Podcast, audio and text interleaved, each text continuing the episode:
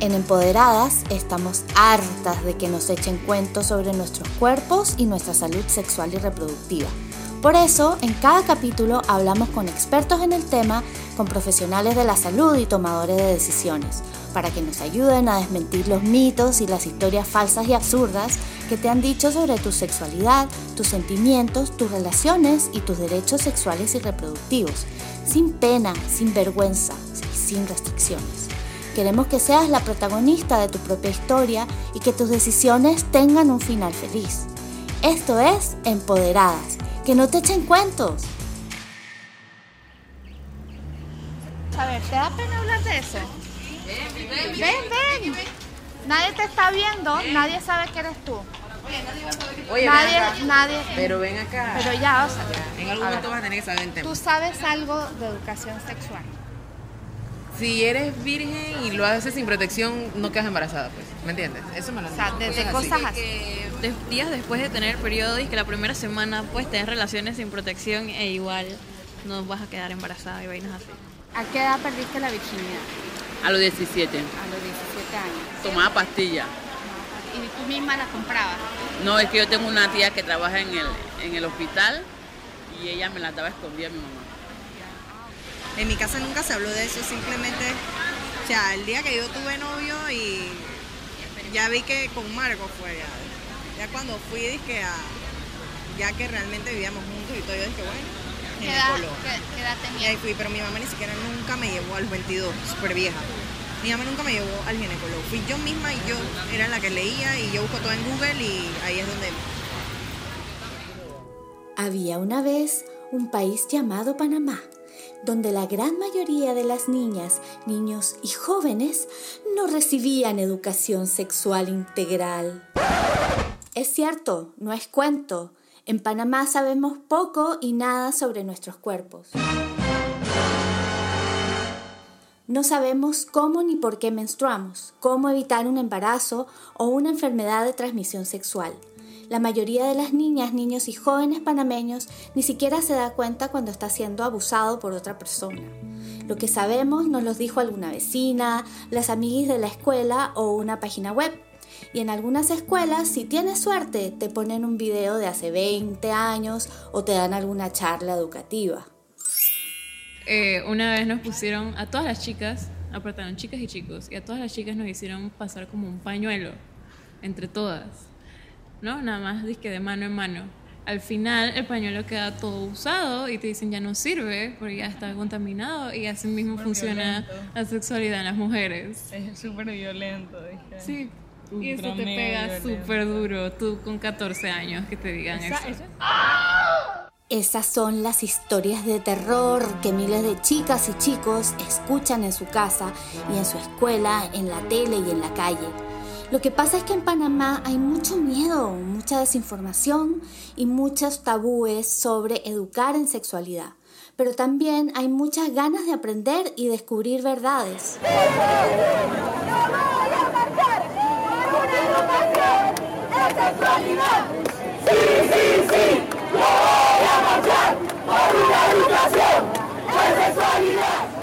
En 2016, decenas de jóvenes salieron a la calle a exigir una ley de educación integral en sexualidad. Era la tercera vez en 13 años que se intentaba oficializar una propuesta educativa basada en la ciencia que incluyera, además de anatomía, todos los elementos de la vida sexual, incluyendo valores, sentimientos y derechos humanos.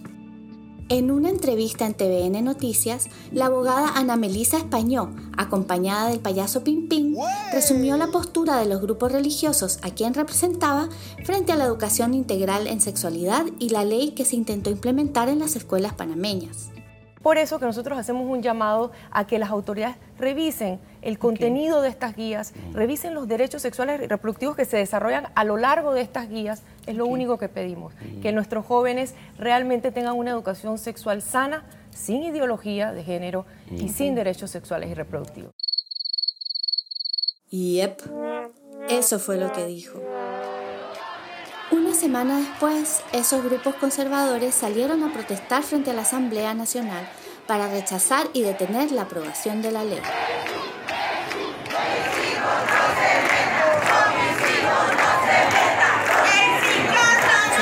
Fue un éxito rotundo. Lograron que la ley se archivara y vivieron felices para siempre. Hasta que los ministerios de salud y desarrollo social, la primera dama y otras organizaciones nacionales e internacionales denunciaron por 580 millonésima vez que Panamá es uno de los países del continente con la mayor cantidad de niñas y adolescentes embarazadas y que las violaciones a niñas y las enfermedades como VIH-Sida iban en aumento. Entonces, el diputado independiente Gabriel Silva, con el apoyo de su colega Juan Diego Vázquez y sus respectivos equipos, decidieron volver a proponer una ley sobre educación en sexualidad, más poderosa, más científica y más integral.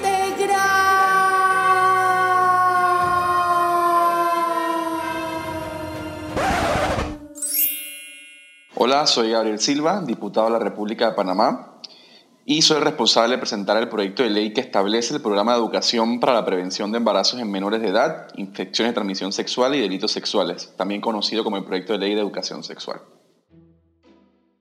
¿De dónde yo aprendí educación sexual? Mira, en este momento no puedo recordarlo muy bien. Yo creo que así de, de quizás de poco, eh, no sé, poco conecté con, con, lo que sea que me estaban enseñando, la forma como me estaban enseñando. Eh, pero no, no, ni siquiera recuerdo bien qué fue. Nada más recuerdo haber estado en un salón eh, con mis compañeros de clases, eh, trocando temas que en ese momento eran sensibles.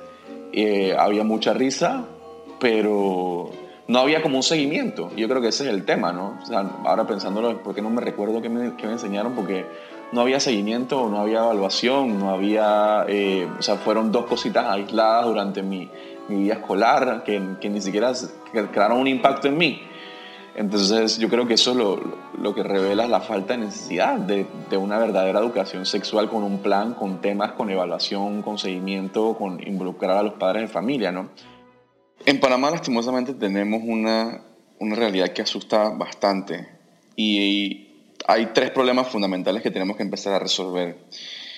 Primero esos problemas es el tema de embarazos en menores de edad cuando vemos las estadísticas, de verdad que son abrumantes y asustan bastante. En Panamá, en promedio, 30 menores de edad quedan embarazadas cada día, que lastimosamente se les ve perjudicada su salud física, su salud mental, sus oportunidades de educación, sus oportunidades de, un trabajo, sus oportunidades de ingresos, y son cifras reales Ok, de tabúes así que me han dicho es de que, o sea, si tienes relaciones y el hombre se viene adentro de ti, al día siguiente te vas a la playa, te sientas en la arena y aunque no te tenga que venir la menstruación, al día siguiente supuestamente y que te viene.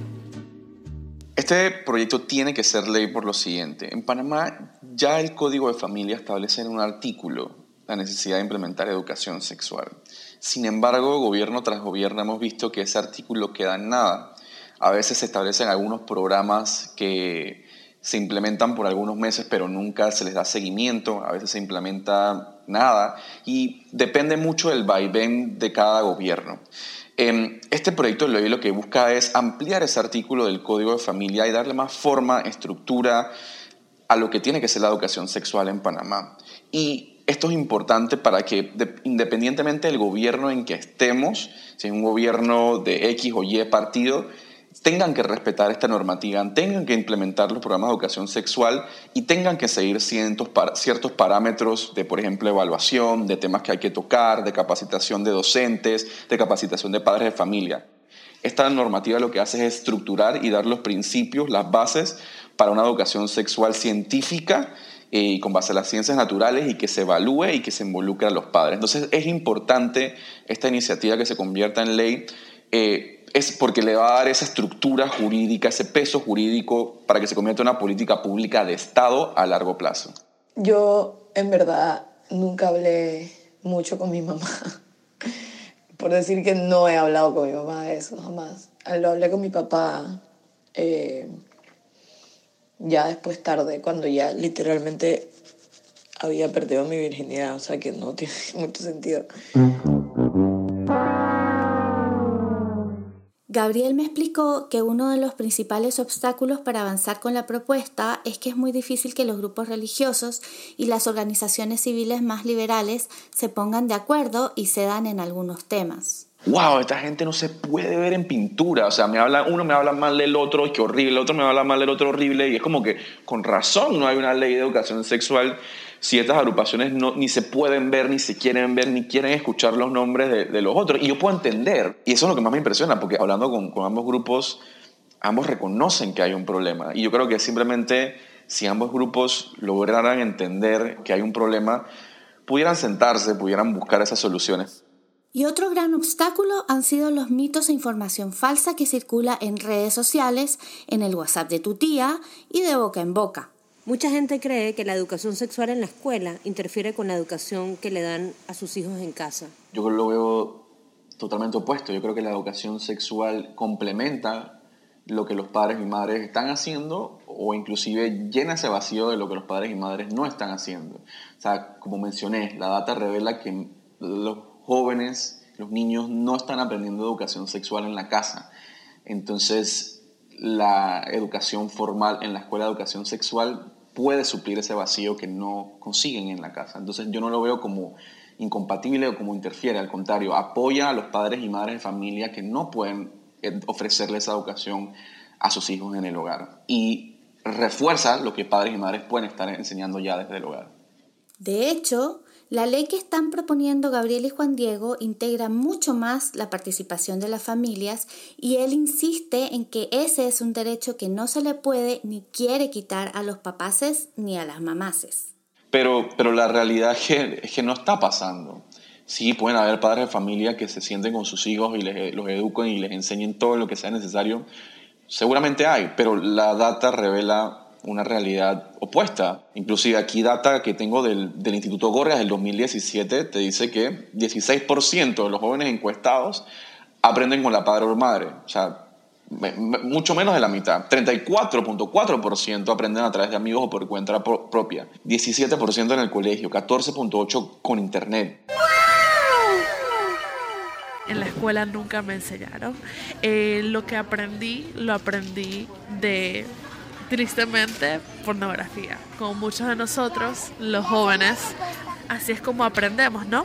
Y nos da un mal ejemplo porque no solo nos crea expectativas poco realistas sobre lo que se debe ver el cuerpo de una mujer y de un hombre y cómo debe ser algo tan íntimo como tener relaciones, sino que es muy tóxico. La educación sexual no enseña valores, quiere pervertir a los niños creo que es todo lo opuesto. O sea, la educación sexual que estamos planteando, lo primero que se debe enseñar es a respetar a tu cuerpo, es a respetar el cuerpo de los demás, es hablar sobre consentimiento, es hablar sobre, sobre eh, comunicación, es poder hablar sobre estos temas eh, de una forma responsable y madura. Entonces, yo creo que es todo lo, lo opuesto. Busca incentivar prudencia, busca incentivar respeto, busca empoderar, busca que las personas conozcan sus derechos. Entonces, eh, es todo lo opuesto a ir en contra de los valores, es fortalecer valores que, que, todos debemos estar de acuerdo y que son esenciales para, para que los niños, niñas, adolescentes pues, tengan una mejor vida. A mí nadie me enseñó educación sexual y me fue bien. La verdad es que en Panamá pues nadie enseña educación sexual o poco se enseña educación sexual ni en la casa ni en el colegio, así que en verdad muchos jóvenes, niños, adolescentes y ahora adultos nunca nadie les enseñó sobre sexualidad. La segunda parte no estoy tan de acuerdo, el y me fue bien, porque cuando vemos y me fue bien, eh, pues en las cifras no se ve tan así. Vemos que en Panamá 30 niñas quedan embarazadas por día, las infecciones de transmisión sexual están en crecimiento, la cantidad de denuncias de abuso sexual a menores está en crecimiento. Entonces, esa última parte, el, que, y me fue bien, yo no estoy tan de acuerdo de eso, pero sí con lo primero, que dijo que nadie me enseñó sobre sexualidad porque es la verdad, no se está enseñando. Y eso todo el mundo lo tiene súper claro. El Ministerio de Educación continúa con el proceso de la elaboración de guías de educación integral de la sexualidad la herramienta ya está en fase de revisión. Las guías que están presentando ahorita el Meduca en realidad las han estado tratando de presentar desde antes de 2016, pero siempre hay alguien que se queja y las echan para atrás. Las guías que están presentando ahorita el Meduca son guías que, eh, si bien pueden representar un avance en ciertos temas, son guías que, como mencioné, él puede llegar otro gobierno en tres años y cambiarlas totalmente o no implementarlas. O sea, es algo opcional que está haciendo el Meduca y que tampoco se está reposando sobre algún tipo de pilar jurídico. Es decir, ellos pueden ahí poner o no lo que desean. La ley tiene que ser la base de las guías. O sea, las guías se tienen que construir con base a lo que está en la ley. Tienen que reposar sobre una estructura jurídica, una política pública de Estado para que las guías no vayan a cambiar dependiendo del vaivén y la voluntad de un ministro de Educación, de un presidente o un director de temas de educación sexual dentro del Meduca, ¿no? O de la misma escuela o del director del plantel. Por eso tiene que haber una normativa que le dé esa regulación. Educación sexual, pues mi mamá ella desde chiquita siempre me habló, no hablo de que tan reservadamente, ella me habla tan libremente, me dice, mira, que esto es malo, esto es bueno, que ya yo te he dicho todo, ya tú sabes, si haces algo malo, ya yo te he dicho todo. Entonces de repente he recibido la mayor parte de educación sexual por parte de mi mamá. Pero realidad me gustaría que de repente en la escuela se incluyeran eso, porque en realidad yo conozco muchos amigos míos que no saben mucho sobre educación sexual, que de repente esto, eh, los preservativos, donde uno lo puede conseguir, todas esas cosas, de repente no saben nada de eso, entonces como que yo le hablo un poco, porque de repente también he ido a conversatorios y hablan de que no, mira que en este lado venden preservativos súper baratos y todas esas cosas. Gabriel y su team le están poniendo toda su energía a este proyecto. Claro, él es diputado, Valkyria, su suplente, es abogada también y son apoyados por mujeres y hombres súper profesionales. ¿Cómo podemos, nosotras y nosotras, simples mortales, ayudarles?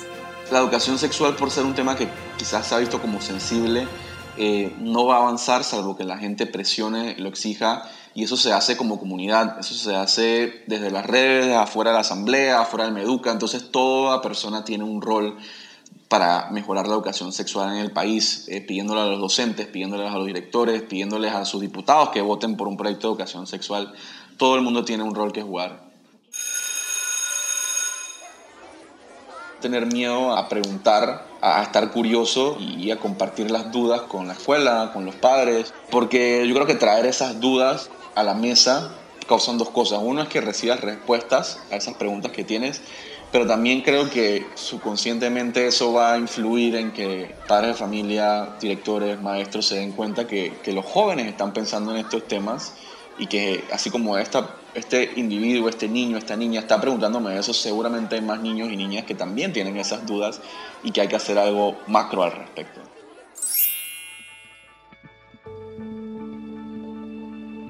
Otra manera de involucrarte es asistir a charlas sobre educación sexual y afectividad impartidas por profesionales de la salud, psicólogos, expertos en sexualidad, investigadores o iniciativas de derechos sexuales y reproductivos como el grupo Jóvenes con Opciones. Esta es una iniciativa de APLAFA que busca capacitar a chicos y chicas sobre salud sexual y reproductiva, derechos humanos y relaciones sanas para que luego compartan lo aprendido con otras chicas y chicos como ellos. Sobre su maravilloso trabajo te contaremos en el próximo capítulo. Cuando nosotros entramos, habían entre 16 embarazadas y una escuela pequeña. Cuando nosotros llegamos, pues al final de culminar todo el proyecto, solamente había una persona embarazada. Y piensan que si solo pues, la puntita, teniendo relaciones sexuales, no te vas a contagiar algo por el estilo y eso es totalmente erróneo. Sexualidad y higiene con el poder de Dios. Así decía la invitación de la charla. Y al momento de yo explicarle la charla, al final la misma profesora me dice, wow, yo no sabía que esto era educación sexual. Y colorín colorado, acá termina este capítulo de Empoderadas. No dejes que te echen cuento. Es tu vida, es tu cuerpo, son tus dragones y tus decisiones. Empoderadas es un proyecto independiente, escrito y producido por Carolina Proaño Wexman. La postproducción de sonido la hizo David Colindres. Escúchanos en Spotify y en todas las plataformas de podcast de Android y Apple. Estamos en Instagram como arroba empoderadas.pa. Si tienes preguntas, comentarios o nos quieres contar algún mito o experiencia de manera anónima, puedes mandarnos tu mensaje de voz por mensaje directo en Instagram o por email a empoderadaspty.gmail.com. Esta temporada ha sido financiada en parte gracias al Alumni Engagement Grant del Centro Internacional para Periodistas ICFJ por sus siglas en inglés. Agradecemos al honorable diputado Gabriel Silva y a todo su equipo, a los y las entrevistadas, a TVN Noticias por prestarnos los audios de noticias y a Sabrina Bacal por la amable gestión. También agradecemos a Martín Proaño y a Filmia del Rosario por cedernos los audios de las marchas y a Octavio Colindres por la voz de payaso. Tchaikovsky es interpretado por Kevin MacLeod, Grieg por la Orquesta Sinfónica de Checoslovaquia y Mussorgsky por el Skidmore College Orchestra. El resto de la música y efectos de sonido están bajo la licencia de Creative Commons. Todos los derechos de empoderadas son reservados.